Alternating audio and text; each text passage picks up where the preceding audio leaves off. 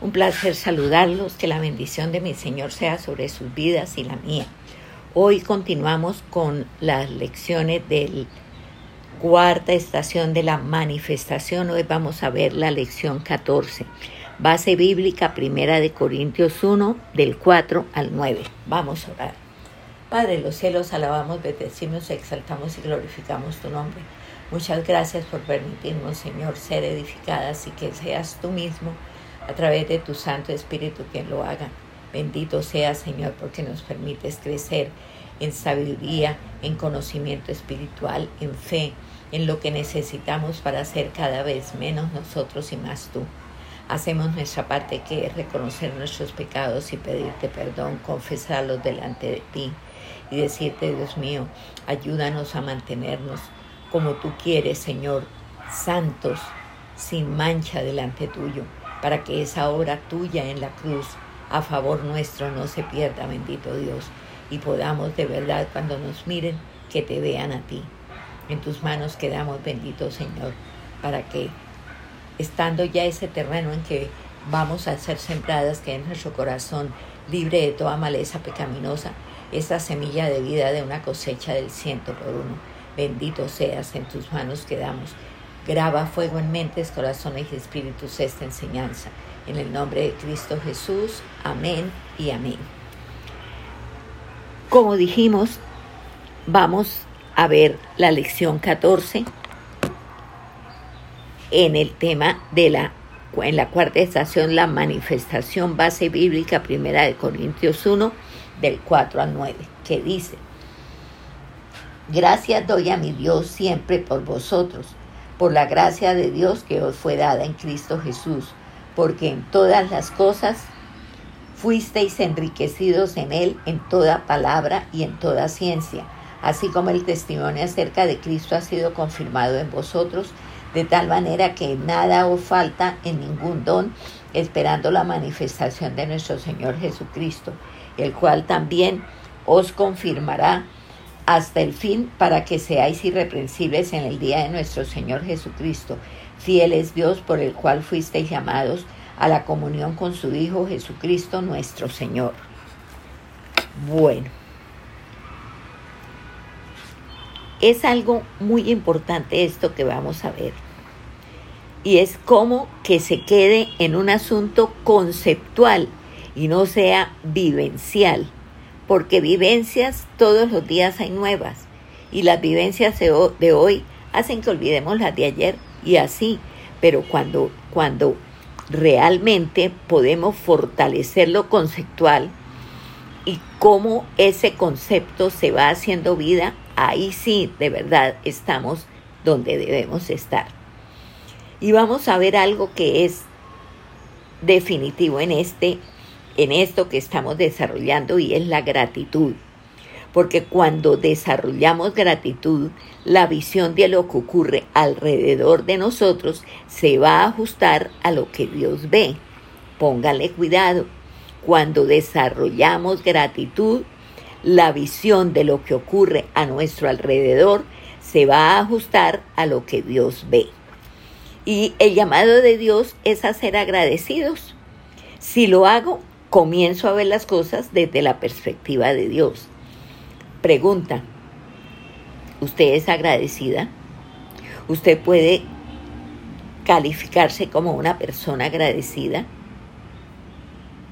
¿Qué dicen los demás de usted y sobre todo qué puede decir Dios de usted? Dios de usted? ¿Mm? Mire, hay cosas que no vemos y por eso lo que vemos solo nos genera quejas. Porque cuando nosotros vemos lo que Dios está haciendo, nosotros podemos vivir en esa experiencia sobrenatural de Dios, porque Dios es sobrenatural. Y ahí sí, independiente de lo que veamos, que realmente por ser duro, por ser tenaz, por ser grave lo que veamos, pues solo puede generar quejas, nosotros estamos por encima de ello, por encima de ello. Porque si veo lo que Dios me ha dado, pues voy a ser una persona agradecida. Si yo me quejo, estoy sintonizada con el sistema. Pero si veo lo que Dios me ha dado, pues entonces voy a ser una persona agradecida, voy a ser conforme Dios quiere que sea una persona con un corazón agradecido. ¿Cómo desarrollar gratitud? Es la pregunta. ¿Cómo puedo yo desarrollar gratitud por todo? Den gracias por todo, dice allí en Tesalonicenses. De gracias en todo, no solo por todo, sino en todo. Y de gracias por tenerlo todo. Amén. Eso, ese, esa es la gratitud que nosotros debemos desarrollar, completa, total, por todo, en todo y por tenerlo todo. Mire, los corintios era tal vez la iglesia más problemática que tenía Pablo. Sin embargo, como lo oímos ahorita en el pasaje que leímos, ¿qué hace Pablo? Sencillamente da gracias por ellos Da gracias por ellos. ¿Por qué? Porque él veía la gracia que Dios les había dado. Él miraba desde la óptica de Dios y veía cómo Dios les había bendecido tan grandemente. Y si algo me va a anclar a mí al propósito de Dios, que es manifestar a Cristo, es la gratitud tenga la certeza, si algo la va a anclar a usted al propósito de Dios, es que tenga un corazón agradecido. Como les dije, ¿cómo es ese corazón agradecido? Por todo. En todo y por tenerlo todo. Porque si usted tiene a Cristo en su corazón, usted lo tiene todo. No le falta nada. Y esto es algo que usted debe empezar a decirse hasta que se vuelva vida en usted. Si te tengo a ti, lo tengo todo. ¿Qué me puede faltar si tú eres todo, Señor? Y te tengo. Y tenemos que empezar a pensar así y a vivir de esta manera. Entonces, pregunta, ¿de qué estar agradecidos? Es la pregunta, ¿de qué estar agradecidos? Mire, Dar gracias es la voluntad de Dios para con nosotros. Ahí específica y claramente lo dice Primera de Tesalonicenses 5:18. Dice, Dad gracias en todo, porque esta es la voluntad de Dios para con vosotros en Cristo Jesús. Póngale cuidado, vuelvo y le repito, dad gracias en todo, porque esta es la voluntad de Dios para con vosotros en Cristo Jesús. Y es que, ¿sabe qué es la gratitud? La gratitud es el antídoto contra el desánimo.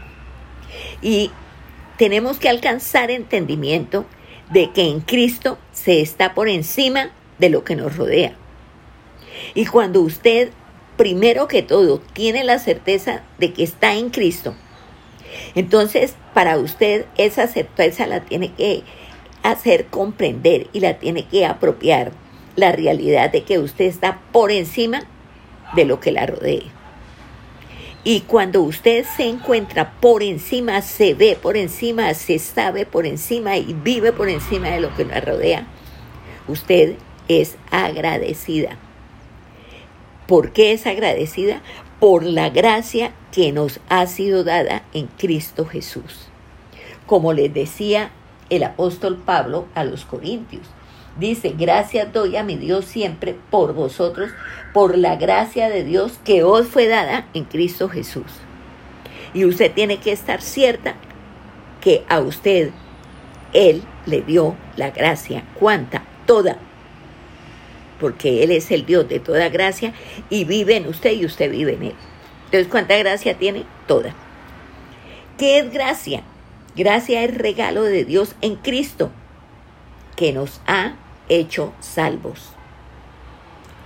Gracia, regalo de Dios en Cristo que nos ha hecho salvos.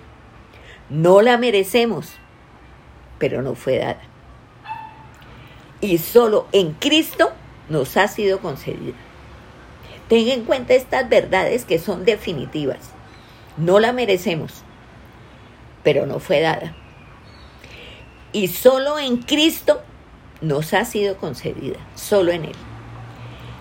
Y Él, sin merecerlo yo, cambió mi destino eterno de perdición por una vida al lado del Padre.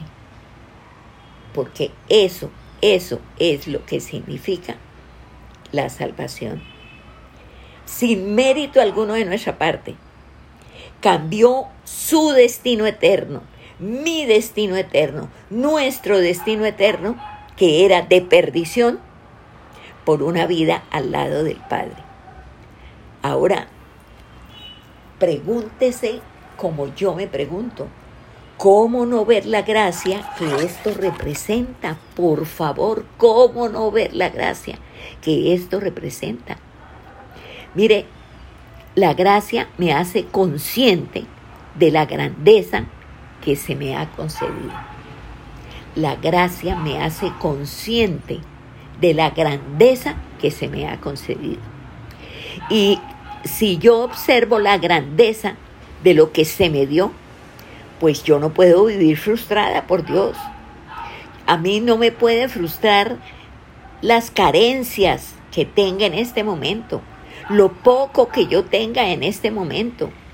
Y no me puede afectar lo que me falte frente a la grandeza de lo que ya se me dio. Porque si usted es salva, la gracia está sobre usted. La gracia tiene que hacerla consciente de la grandeza de lo que se le concedió, por favor. Observe, observe la grandeza de lo que se le ha dado para que no haya la más mínima frustración en usted porque usted se deleita y disfruta lo que ahora tiene porque Él se lo dio. Y obviamente ahí sí no le puede afectar lo que le falte frente a esa grandeza de lo que se le dio. Y cuando veo lo que tengo en Cristo, no me puedo dejar, afectar por lo que pierda y no tenga. Esto no me puede afectar porque yo en Cristo lo tengo todo. Yo soy poseedor de algo sin merecerlo. Sin merecerlo lo he recibido. ¿Y por cuánto tiempo? Por la eternidad. Es que, es que nosotros no, no meditamos en estas verdades gloriosas e infinitamente grandes. Nosotros somos poseedores de algo que no merecíamos, pero se nos dio. Y lo recibimos por la eternidad, no por un ratico no es temporal, es eterno. Y, por ejemplo, esto la, lleve, la debe llevar a usted a hacer esta meditación. ¿Por qué guardar rencor por alguien cuando entiendo que la más grande enemistad que yo tenía fue reconciliada en Cristo y mi futuro anclado al propósito de Dios? Nada más esto, mire, tal vez de, de las cosas que más nos dañan nuestro, nuestro vivir, que más nos quitan el gozo, que más traen amargura y, y, ese regusto amargo y agrio que nos hace ver todo más bien gris tirando a negro, es el rencor. Es ese reconcomio, esa rabia, pero es que cómo me fue a hacer esto, pero es que qué le pasa, pero es que después de que yo he sido como he sido, después de que yo le he dado lo que le he dado, ¿cómo es posible que esta persona sea así? Y ese rencor con esas reflexiones, con esas meditaciones requete negativas, regalos del enemigo que se los manda por montones. Cuando usted lo recibe, entonces cada vez el guardado de rencor va a ser más grande. Pero póngase a pensar, medite esto. Ojalá usted tuviera un cuaderno donde usted anotara frases que de verdad son de esas frases que lo sacuden a uno y que, y que lo, lo llevan a considerar conductas y a cambiarlas Ojalá usted tuviera ese cuaderno y, y apuntara ahí estas consideraciones que le van a llevar a ser totalmente diferente. Vuelvo y se las digo. Esta, por ejemplo, ¿por qué guardar rencor por alguien? Y piense toda la gente por la que usted guarda rencor. Yo lo he pensado. ¿Cómo guardar rencor por alguien? Cuando entiendo, yo entiendo, por la gracia de Dios, yo puedo entender que la más grande enemistad que yo tenía, y era la enemistad con Dios, fue reconciliada en Cristo. Y mi futuro anclado al propósito de Dios. ¿Cómo puedo yo guardar rencor? ¿Cómo? ¿Cómo usted medita en el Padre nuestro y tiene conciencia de decirle al Señor, perdóname como yo perdono? ¿Mm? Pregunta, ¿cómo perdona usted?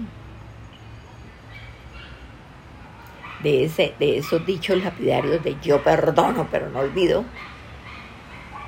En juego la y desquite. Eso que nos vemos, nos vemos. Sí, ese, ese es el perdón que usted da. Piénselo. Es que la meditación es indispensable. Es indispensable para que usted pueda vivir la palabra de Dios. Si usted no, la, no lee la palabra y la medita, usted no puede hacer lo que ahí en la palabra usted leyó y está escrito. Y su camino no puede prosperar, ni todo lo que usted emprenda le va a salir bien. Es que las consecuencias son fatales, terribles. Piénselas. ¿Vale la pena guardar rencor? ¿Vale la pena guardar rencor? Pregúntese, pregúntese. Mire, ahí en el versículo 5 dice, porque en todas las cosas fuisteis enriquecidos en Él, en toda palabra y en toda ciencia. Dice, le, está diciendo el apóstol Pablo a los Corintios que en todo fueron enriquecidos. Y usted tiene que decírselo a usted. Tiene que hablar consigo misma y decirse, yo en todo fui enriquecida por Él, por Cristo que me habita. Tengo una sobreabundante riqueza y esa riqueza me ha sido concedida en todas las áreas de mi vida. Él me enriqueció sobreabundantemente en todo, en todo. Y esto puede usted decírselo tanto desde el punto de vista motivacional, pero no se quede ahí en una motivación, porque motivadores en los que hay, y, y no limite su comprensión ante escrituras como estas que acabamos de leer, porque se trata de ser enriquecido en todo en Cristo porque en Cristo tengo todo lo que necesito. Usted tiene que decírselo, decírselo, decírselo. Porque como dice por allá en un proverbio, hasta el cansancio comemos del fruto de nuestras palabras. En lugar de quejas, tenga un corazón agradecido y, reconozca lo rica que es usted, porque usted fue enriquecida en todo en Cristo. Y en Cristo usted tiene todo lo que pueda necesitar. Lo que pasa tristemente es que a veces miramos esto como una verdad filosófica, pero no lo es, es una verdad verdadera. Y sigue diciendo en toda palabra y en toda ciencia. Ahora, si yo fui enriquecida en todo lo que necesito, en toda palabra y en toda ciencia, ¿cómo manifiesto esto? Por medio de la palabra y el entendimiento. Póngale cuidado estas dos cosas. Palabra y entendimiento en Él. La palabra de Él, que es Cristo mismo, y el entendimiento en Él. Y yo tengo que atesorar como el tesoro más preciado el conocimiento que Él me está dando, que Él me permite tener. Y la expresión más clara del conocimiento de Cristo es por la palabra. Tal cual, es por la palabra. Y es trascendental en el reino lo que nosotros decimos. Porque la palabra tiene el poder de transformar los entornos que tenemos. Mire qué habla. ¿En qué está transformando usted su entorno? Sería la pregunta. Y esto es de acuerdo con lo que usted habla. Ahora, esto no se trata de verbalización, es manifestación. Es manifestación. Y no olvide que el vehículo, el vehículo de la palabra es la Biblia misma, la escritura. Y lo trascendental es que esto, la escritura, se haga vida en mí. Es muy importante que yo memorice con conocimiento, entendimiento, comprensión, revelación e iluminación. Yo no puedo dejar esto solo en el conocimiento. Eso es solamente a nivel de intelecto. No toca la esencia mía que es el espíritu.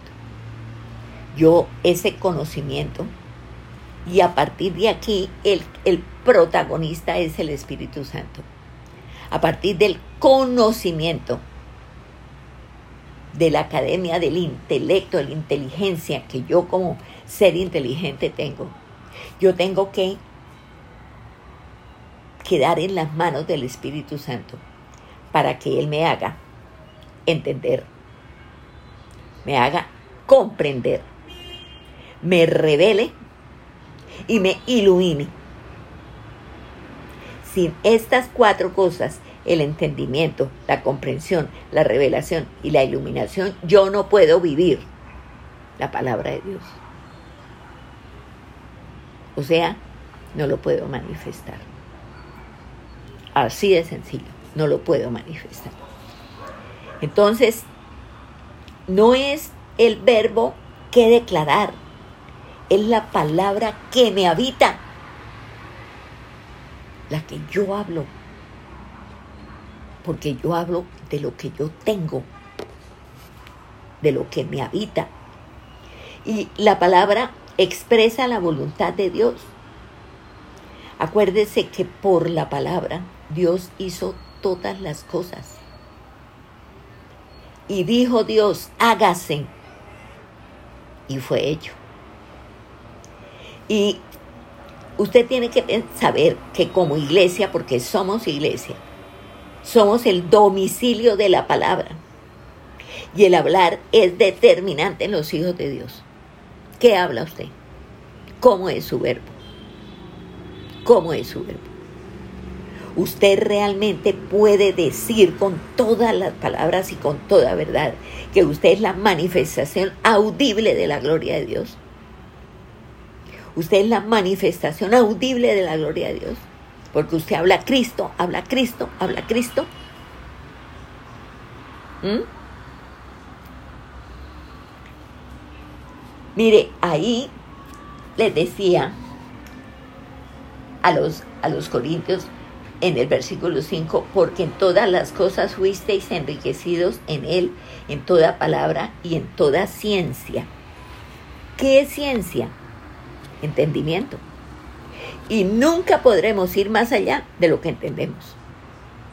Si yo entiendo que en Cristo lo tengo todo y que Él se hizo pobre para que yo fuera rico, yo comienzo a entender, a entender la suficiencia de Dios en el área de mi vida, en cada área, en cada una de las áreas.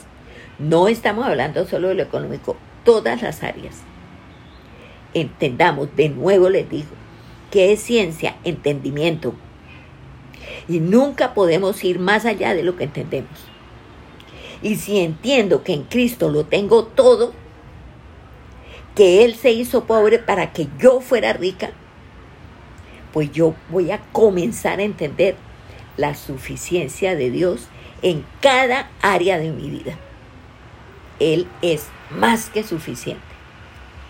Y el testimonio, el testimonio de Cristo, confirmado en nosotros, mire los versículos 6 y 7. Así como el testimonio acerca de Cristo ha sido confirmado en vosotros de tal manera que nada os falta en ningún don, esperando la manifestación de nuestro Señor Jesucristo. Mire, el Señor Jesucristo es el objeto y es el autor, póngale cuidado, objeto y autor del testimonio. Testimonio confirmado en nosotros por el Espíritu Santo. Juan 15, 26. pero cuando venga el consolador, a quien yo os enviaré del Padre, el Espíritu de verdad, el cual procede del Padre, Él dará testimonio acerca de mí. Él dará testimonio, el Espíritu que nos habita está dándonos permanentemente testimonio acerca del Señor Jesucristo. Y si alguien fue puesto en mí para confirmar el testimonio, es el Espíritu Santo. Y Él, Él es quien me habita. Él es el sello de mi salvación, la garantía de que yo soy salva. No se lo olvide. Y, y esto la tiene que llevar a usted a decir mil veces, nada me falta. He sido bendecida en todo. Y el Espíritu Santo es quien me lo confirma. Nada me falta. He sido bendecida en todo. Y el Espíritu Santo es quien me lo confirma. Ahora, porque la cuestión es que yo puedo tener todo. Pero al mismo tiempo que yo puedo tener todo, puedo sentir que todo me falta. Porque no sé el valor de lo que tengo al tener a Cristo en mí y estar yo en Cristo, al ser habitación del Espíritu Santo. Al saber que en Cristo también está el Padre viviendo en mí, que a mí me habita el Dios Trino es que esto es algo, algo, pero de una, de, una, de una riqueza que solamente el Espíritu Santo me puede hacer entender. Por eso es que yo les digo, podemos tenerlo todo, pero también podemos sentir que todo nos falta. Por la sencilla razón de que no sabemos el valor de lo que tenemos.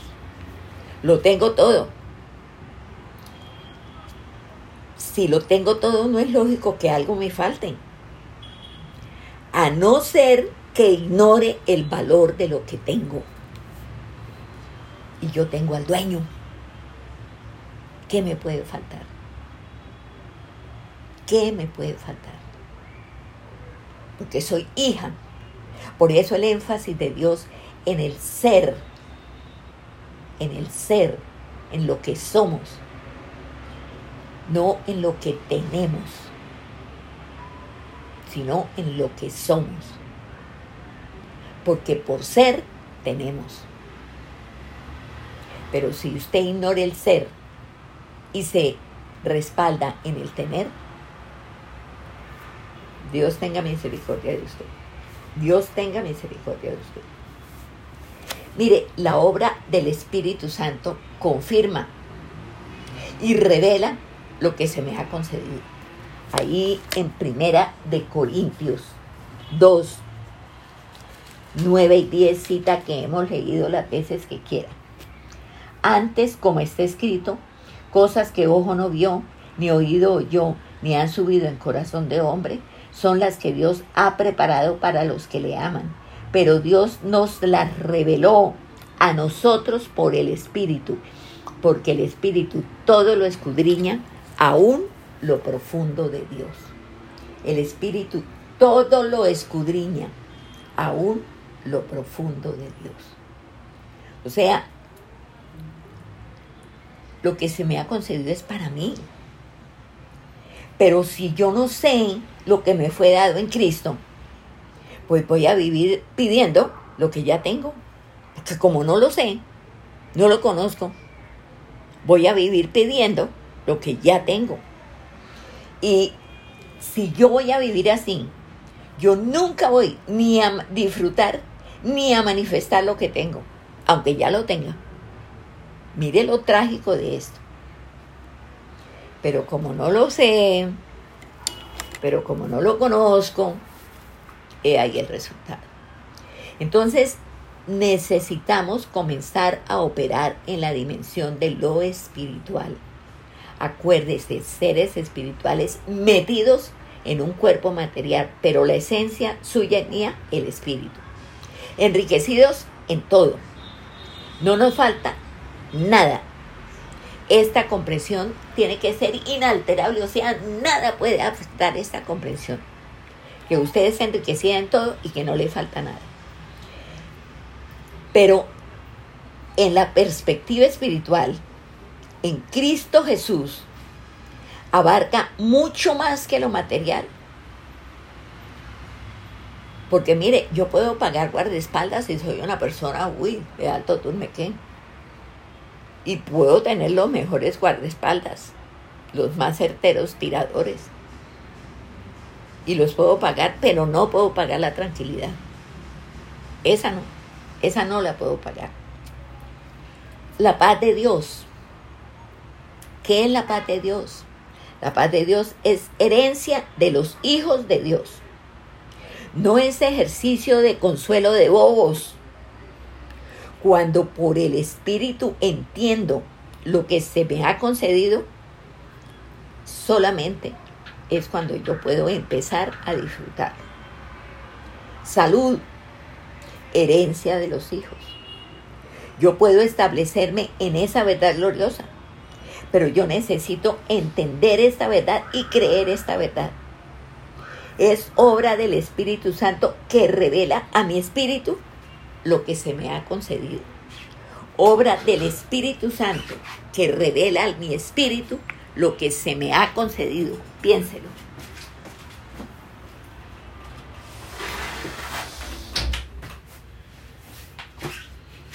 Lo pensó obra del Espíritu Santo que revela a mi espíritu lo que se me ha concedido. Dios mío, esto es algo que solamente el Espíritu Santo nos puede dar la comprensión del valor de esto. Ahora, Él me sostiene hasta la manifestación rema. Por eso, ahí el versículo 8 dice,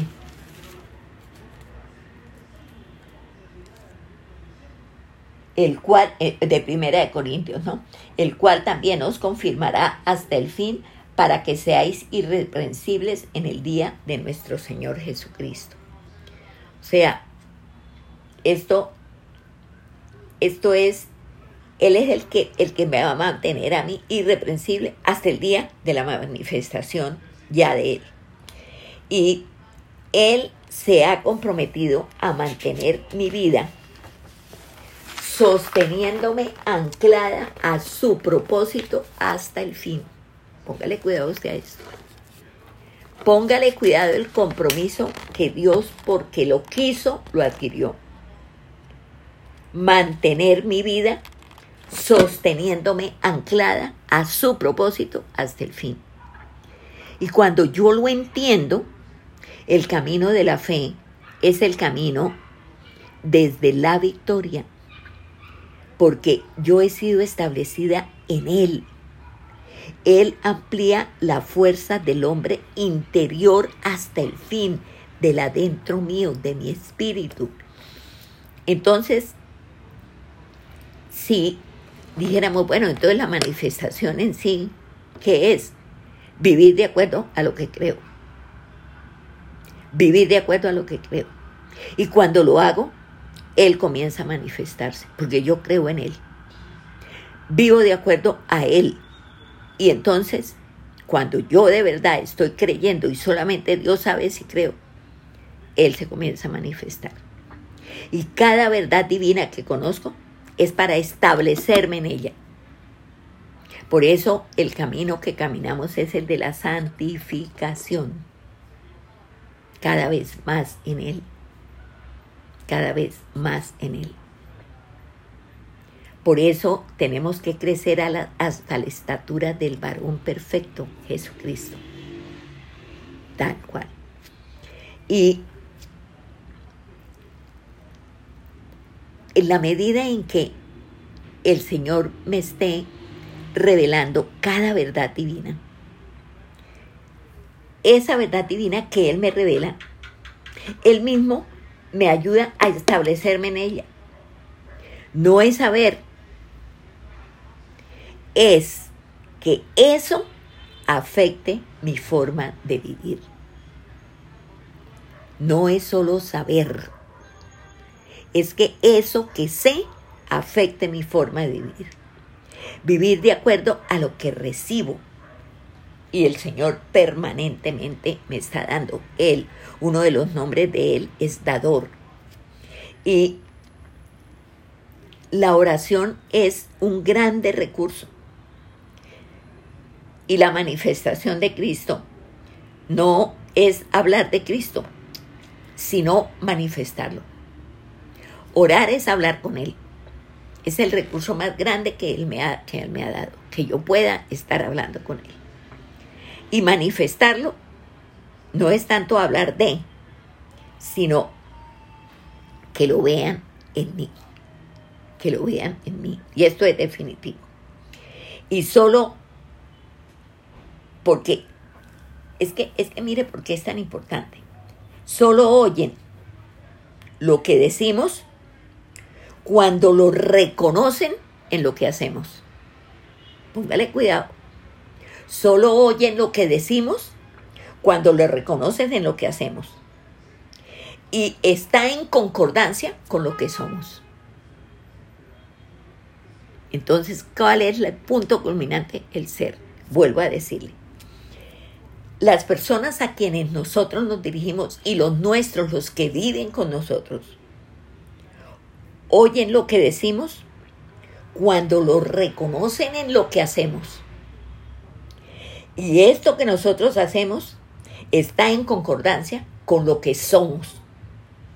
¿Y cómo tenemos que ser? Irreprensibles. Irreprensibles. O sea, yo tengo que vivir agradecida por la gracia que me ha sido dada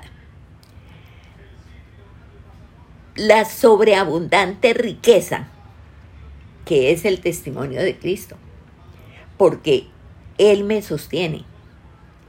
¿Y hasta cuándo está Él sosteniéndome? Hasta su manifestación plena. Mientras tanto, que lo vean cuando me vean a mí. Allí en el versículo 9 dice, fiel es Dios por el cual fuisteis llamados a la comunión con su Hijo Jesucristo nuestro Señor. O sea, a mí ya me fue concedido. Pero ¿cómo puedo yo apreciar esto que me fue concedido? Fuimos llamados a una comunión con, con su Hijo, con el Señor Jesucristo. Entonces yo tengo que estar fortaleciendo esa comunión, porque todo se va a manifestar, todo lo que yo soy, el ser mío, se va a manifestar en este escenario de la comunión que yo tengo con Él. Y una cosa es la receta, como yo muchas veces les he, les he dicho, otra la comida. La receta no nutre. A usted le leen la receta, usted no se queda llena ni queda alimentada, queda con hambre. Entonces, si yo reduzco la gracia a una doctrina que es muy igual a lo que les acabo de decir, me voy a morir de hambre. Así de sencillo. Antes, cuando yo no tenía este privilegio, mi vida era una crisis permanente. Pero salí de vivir en Cristo porque Dios me permitió y me posicionó en Cristo. Ya no vivo en crisis, ya vivo en Cristo. Una cosa es recibir la revelación de Cristo y otra cosa es recibirla yo en mi vida. Yo puedo recibir oyendo que alguien dijo, pero otra cosa es apropiarla en mi vida. Porque yo puedo oír de la revelación de Cristo y no saber y no entender. Porque no es revelación a mí, sino en mí. En mí. Su gracia me fue dada. Amén, ya lo dijimos. ¿Hicimos algo? No hicimos nada. Toda la riqueza de, Dios en Cristo me fue concedida, me fue dada. ¿Hicimos nosotros algo? Nada, porque Él es dador. Tengo el Espíritu Santo que confirme el testimonio de Cristo en mí. Cristo me sostiene hasta su manifestación plena. Y eso hace que yo no camine a la victoria, sino desde la victoria. Yo, cuando yo empiezo a entender esto, yo ya no estoy en el sentir de recibir algo, sino de solo manifestar lo que se me ha concedido. Y esto solo se hace vida en la comunión íntima con el Hijo. Lo que yo les he hablado hasta el cansancio, comunión íntima, es indispensable. Queremos conocer la receta, pero queremos disfrutar del banquete. Y esto revelado no solo a mí, sino en mí. Acuérdese, ¿no? En mí. Ver lo que solo la mirada del Espíritu puede ver. Y algo importantísimo, apartar de mis labios y de mi corazón la queja, totalmente. Y posicionarme en lo que me fue dado en Cristo. No lo gané, pero es mío porque Él de gracia me lo dio. Estas son verdades maravillosas e indispensables para que yo de verdad verdadera pueda manifestar a Cristo. Si yo no entiendo, comprendo, me he revelado, soy iluminada, yo no puedo vivir estas cosas. Esa es la realidad. Entendamos por qué a veces como que, como que tratamos como que de agarrar, pero como que, como que alzamos la mano y casi que rozamos, pero no, se fue. Porque esto solo es la, en la intimidad, en esa comunión íntima, porque usted le clame. ¿Se acuerda lo que termina ya cuando él habla de, de la viuda y el juez? Dice, si este juez injusto atendió a esta mujer, ¿cómo no va a atender el Padre a sus hijos que claman a Él de día y de noche? Pero usted sabe que es un clamor es algo insistente, es algo permanente, es algo continuo, es algo que usted de día y de noche le está diciendo, Señor, por favor, revélate, muéstrate, Señor, revélame lo que me diste, eh, al darme a tu hijo, no lo que él trae, sino a él, por favor.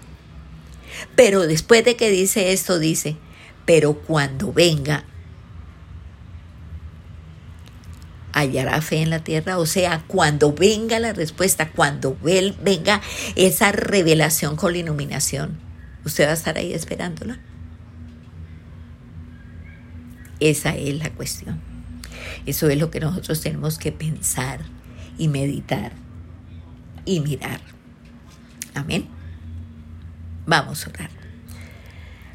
Padre de los cielos, gracias, gracias por estas enseñanzas preciosas con las que tú, Señor, edificas nuestra vida. Enseñanzas que nos llevan de verdad a anhelar, a anhelar esas cosas que como acabamos de oír, ni ojo vio, ni oído oyó, ni han subido en corazón de hombre pero el Padre las preparó para los que le aman y las reveló por el Espíritu, porque el Espíritu todo lo escudriña aún lo profundo de Dios.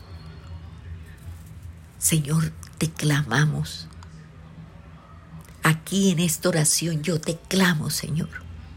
No sé qué harán los que la están oyendo, si seguirán en este clamor. Yo sigo en este clamor, porque anhelo poder entender, comprender, que me sea revelado y que tenga la iluminación para poder ser lo que tú quieres que yo sea. Estar en ti y tú en mí. Y hacer conforme a tu voluntad buena, agradable y perfecta. Bendito seas. La honra, la gloria y la alabanza sean para ti, mi Señor. En el nombre bendito de nuestro Señor Jesucristo y con la asistencia del Espíritu Santo. Amén y amén. Bendiciones para todos.